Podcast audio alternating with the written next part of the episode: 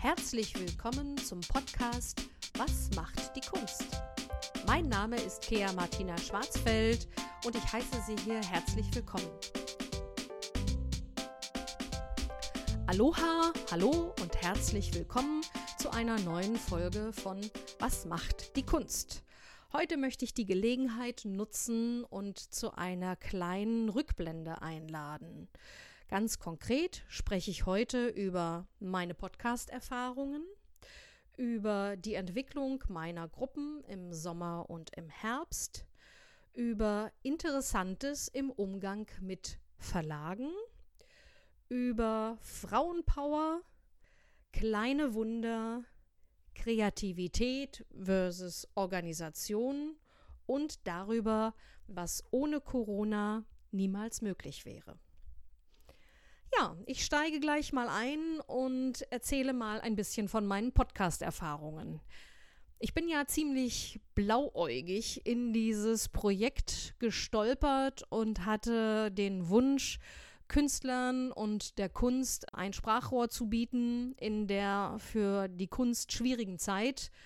Und ich muss sagen, dass ich niemals gedacht hätte, dass das so unfassbar Zeit aufwendig ist.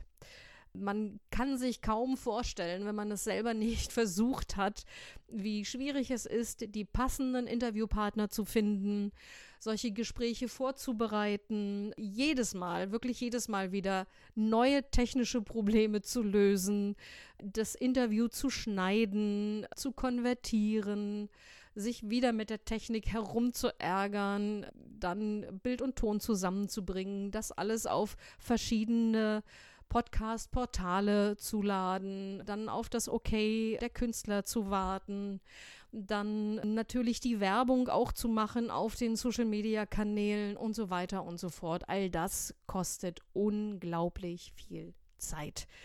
Ich hoffe, dass ich auch in der kommenden Phase, die wir jetzt vor uns haben, in der Herbst-Winterzeit, weiter noch die Möglichkeit haben werde, diesen Podcast fortzuführen.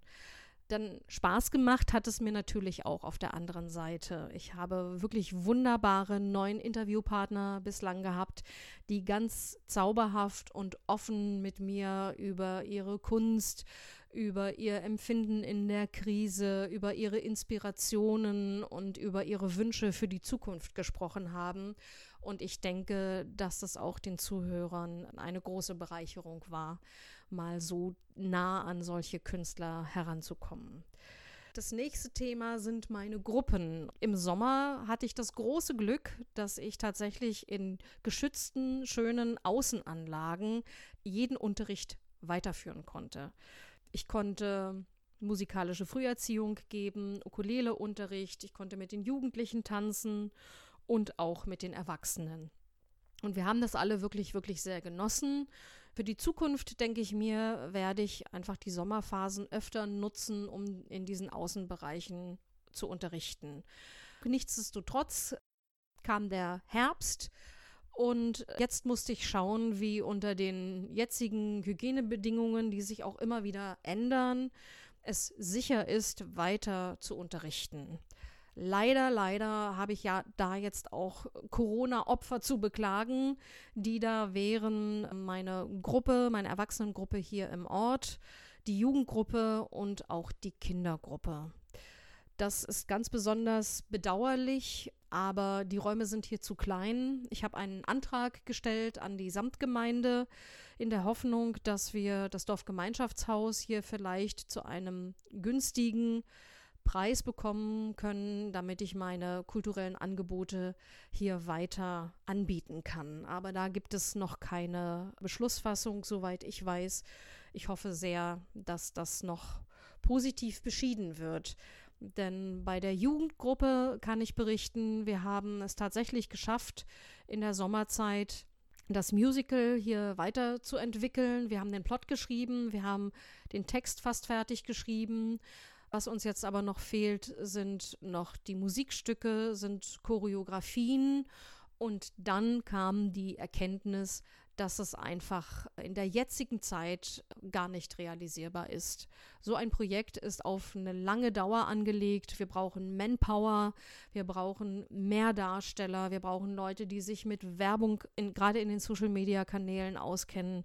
Wir brauchen Musiker, wir brauchen auch Choreografen, wir brauchen Darsteller und wir brauchen Räume, in denen wir sicher tanzen und singen können und natürlich auch eine finanzielle Basis. All das ist leider in den Zeiten, wo wir wirklich von einem auf den anderen Tag nur planen können, überhaupt nicht realisierbar. Deshalb schweren Herzens musste ich das Projekt aufgeben. Bei der Kindergruppe hoffe ich halt sehr, dass sich noch eine Möglichkeit für einen anderen Raum äh, findet, in dem wir wirklich sicher singen und tanzen können.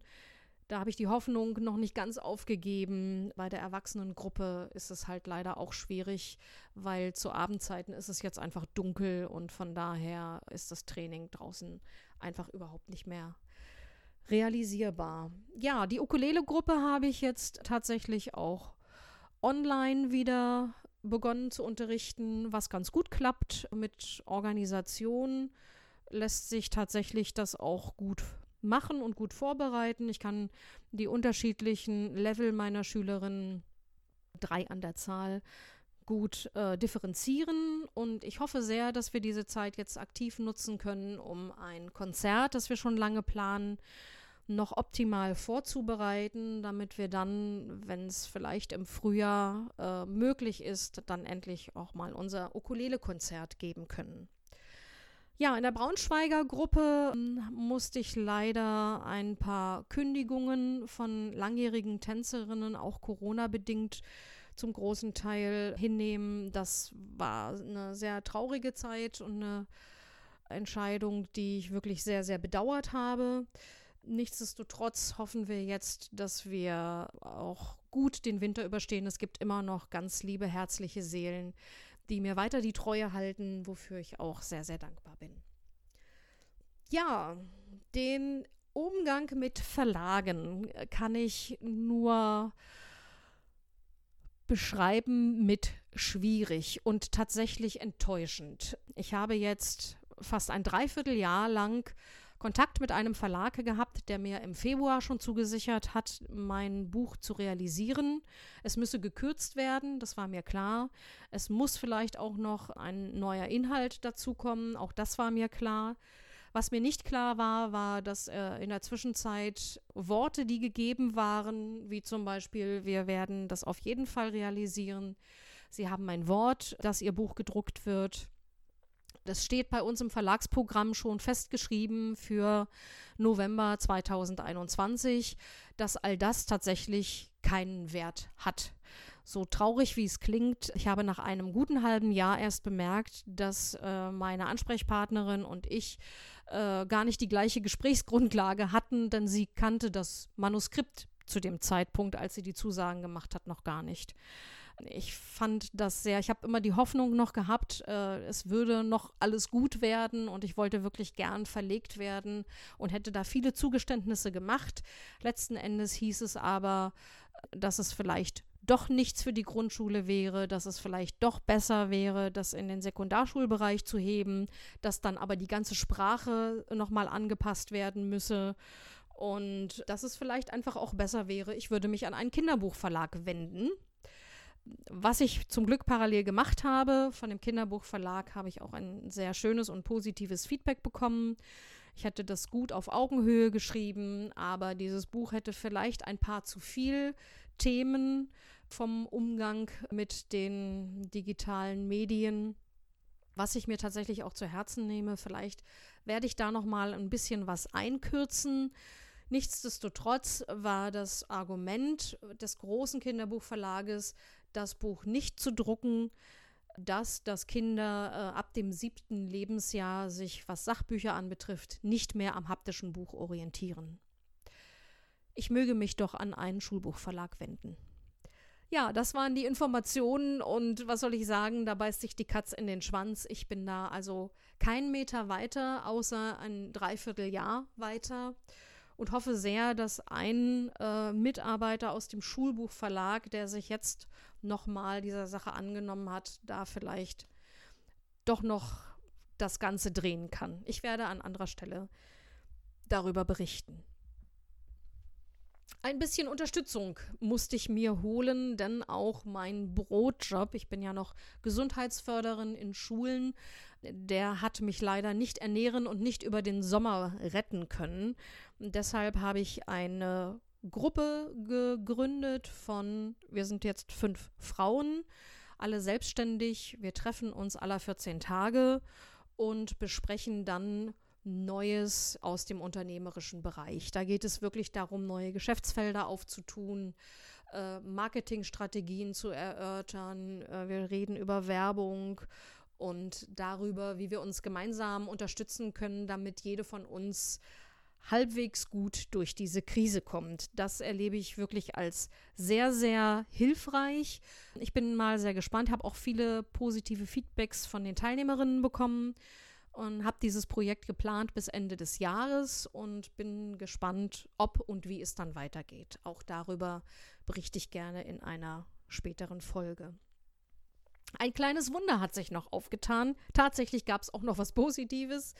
Und zwar hatte ich mich beworben bei der Bundesakademie für kulturelle Bildung. Und ich bin wirklich eine von acht sehr, sehr glücklichen Mentees geworden von dem Mentoring-Programm Occupy Kultur bin im Fachbereich Literatur zugeordnet, bekomme jetzt einige Coachings mit meinem Mentor. Ich darf mir zwei Wochenendweiterbildungen aussuchen, was ich grandios finde und worauf ich mich sehr, sehr freue. Und es gibt auch die Möglichkeit, dass ich mich für eine Hospitanz bzw. für ein Praktikum vermitteln lassen kann in einem Kulturbetrieb. Und Möglicherweise wird ja dann mein Wunsch wahr und ich habe die Chance, eine Teilzeitstelle zu bekommen in einem Kulturbetrieb, der mir einerseits die fin finanzielle Sicherheit bietet, die ich jetzt wirklich dringend brauche, mir aber auf der anderen Seite noch genügend Freiheiten lässt, damit ich die verbleibenden Gruppen noch weiter betreuen und auch kreative Projekte umsetzen kann. Das wäre einfach nur fantastisch, wenn das funktionieren könnte. Ja, Kreativität versus Organisation. Das ist natürlich auch wieder so ein Thema des Sommers gewesen. Ich habe gedacht, ich ähm, blende mal diese ganze Problematik, diese Zukunftsängste und all das aus. Ich stürze mich in ein Romanprojekt und ähm, versuche einfach mal so ein bisschen die Dinge, die ich momentan nicht ändern kann, einfach mal so beiseite zu legen. Große Überraschung, das hat natürlich nicht geklappt. ich musste tatsächlich mich doch immer wieder mit meinen Ängsten auseinandersetzen und deswegen erstmal dieses Romanprojekt zur Seite legen fast zeitgleich ist mir eine schöne, fantastische Kindergeschichte in den Kopf gekommen, an der ich auch schon angefangen habe zu schreiben.